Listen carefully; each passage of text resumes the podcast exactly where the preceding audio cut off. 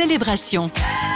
Radio Air propose des messages d'encouragement de nos orateurs, représentatifs des différentes familles d'églises chrétiennes. Nous assistons avec douleur à la guerre en Israël et en Palestine. Je ne sais pas ce qu'il en est de vous, mais moi, je me sens surtout impuissant. Je n'ai ni toute la compréhension de ce qui se joue, alors même que j'ai pas mal étudié cette question, et surtout, je n'ai pas les réponses. Mais un événement que j'ai vécu en Israël il y a quelques années m'est revenu à l'esprit. Permettez-moi de vous emmener dans mes souvenirs. Je suis à Jérusalem pendant la fête des tentes ou fête des tabernacles. En hébreu, on l'appelle Sukkot. Sukkot, c'est l'une des trois fêtes de pèlerinage où les Juifs étaient invités à monter à Jérusalem. Et à cette occasion, l'ordre est donné de construire des cabanes plutôt mal fichues parce qu'il faut pouvoir voir le ciel et les étoiles. Aujourd'hui encore, si vous allez à Jérusalem, vous trouverez des cabanes construites dans les rues ou sur les balcons. C'est Moïse qui avait donné cet ordre. Il s'agissait, au moment de s'établir dans le pays promis, de ne pas oublier qu'on avait été nomade. La fête des tentes sous côte, c'est aussi le moment de remercier pour les récoltes de l'automne. Nous avons nous aussi des fêtes comme cela. Par exemple, dans le canton où j'habite, c'est la Bénichon.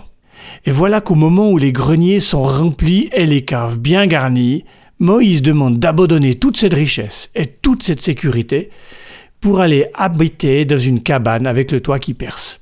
Drôle d'idée. Pourquoi aller habiter sous tente quand vous avez une maison ou un appartement avec un toit qui ne fuit pas?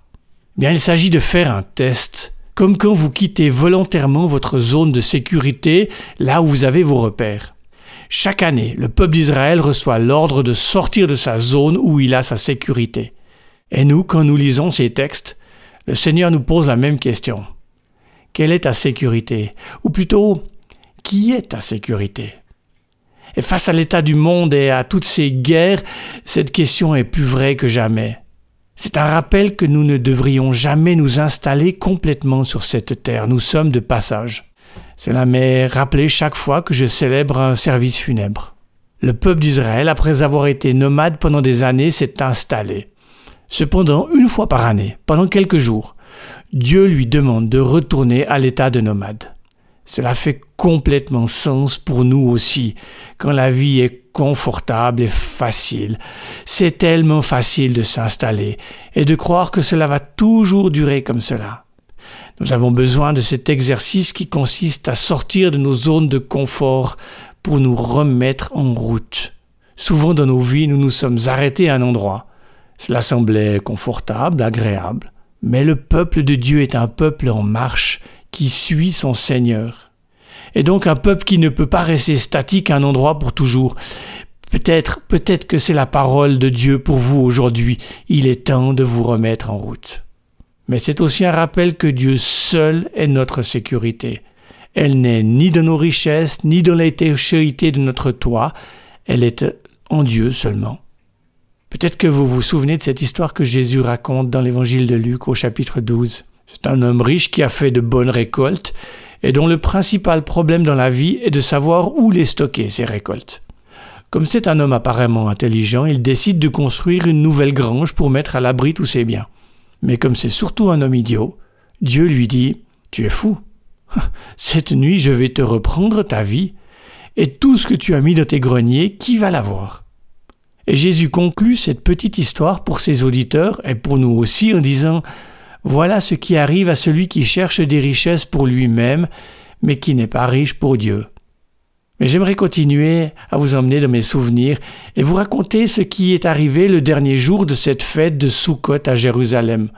C'est le jour où les Juifs célèbrent la fin de leur lecture annuelle de la Bible. Ne sachant pas quoi faire ce soir-là, je suis entré dans une synagogue ultra-orthodoxe je m'attendais à une célébration ultra-orthodoxe, c'est-à-dire, dans ma tête en tout cas, très réglementée, très posée, très, très, très sage. Mais quand je suis entré dans cette synagogue, cela ressemblait à une émeute. Tous les hommes présents dansaient, certains debout sur les tables, d'autres debout sur les bancs, cela chantait, cela dansait avec une énergie incroyable. Le peuple d'Israël est appelé pendant cette fête à se réjouir. Dans le Deutéronome, au chapitre 7, Moïse demande ceci. Cette fête pour le Seigneur, votre Dieu, durera sept jours dans le lieu qu'il choisira. Vous vous réjouirez de tout votre cœur. En fait, littéralement, le texte dit Vous ne serez que joie, parce que le Seigneur vous donnera des récoltes abondantes et qu'il vous bénira dans tout ce que vous entreprendrez. Moïse semble ordonner ce que nous faisons naturellement quand tout va bien, par exemple des récoltes abondantes. Moi, je suis tout heureux. Quand tout va bien, c'est le signe que Dieu me bénit, Yukaidi, Yukaida. Pour moi, je suis OK avec ça. Le problème est que dans notre logique, nous admettons que l'inverse est vrai aussi. Quand tout ne va pas bien, alors je suis malheureux. Quand tout ne va pas bien, le Seigneur m'a oublié.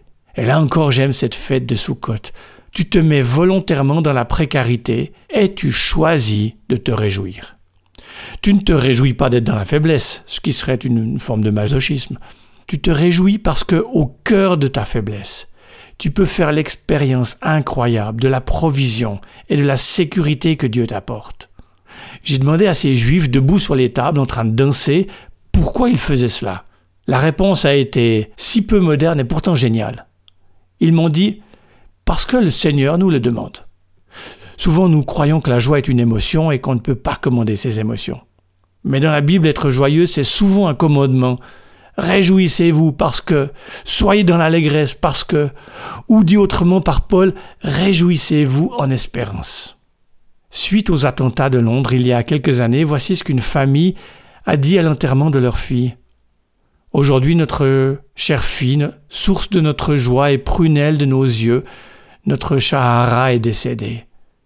Nous ne voulons pas devoir enterrer la source de notre joie. Aussi nous allons trouver en Dieu cette source.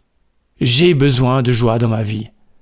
Et si j'attends que cette joie vienne des événements extérieurs, il y a peu de chances que mon cœur soit satisfait. J'ai besoin dans ma vie de joie, et Dieu le sait bien. C'est pourquoi il m'ordonne d'être joyeux. ok, je comprends le défi lorsque nos vies sont particulièrement difficiles.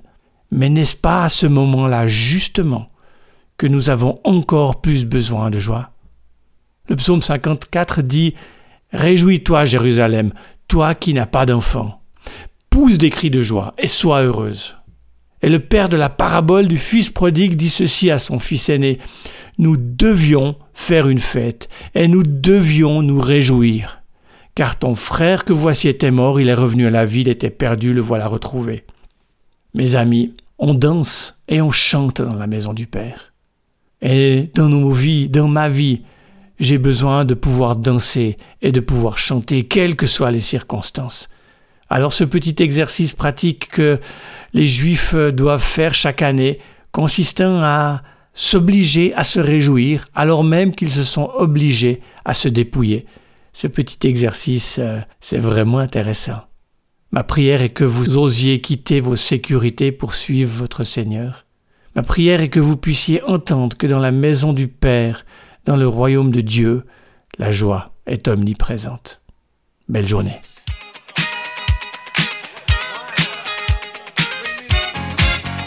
Réagissez à ce message d'encouragement par WhatsApp au 079 332 9000 sur Facebook ou sur notre site radio-r.ch.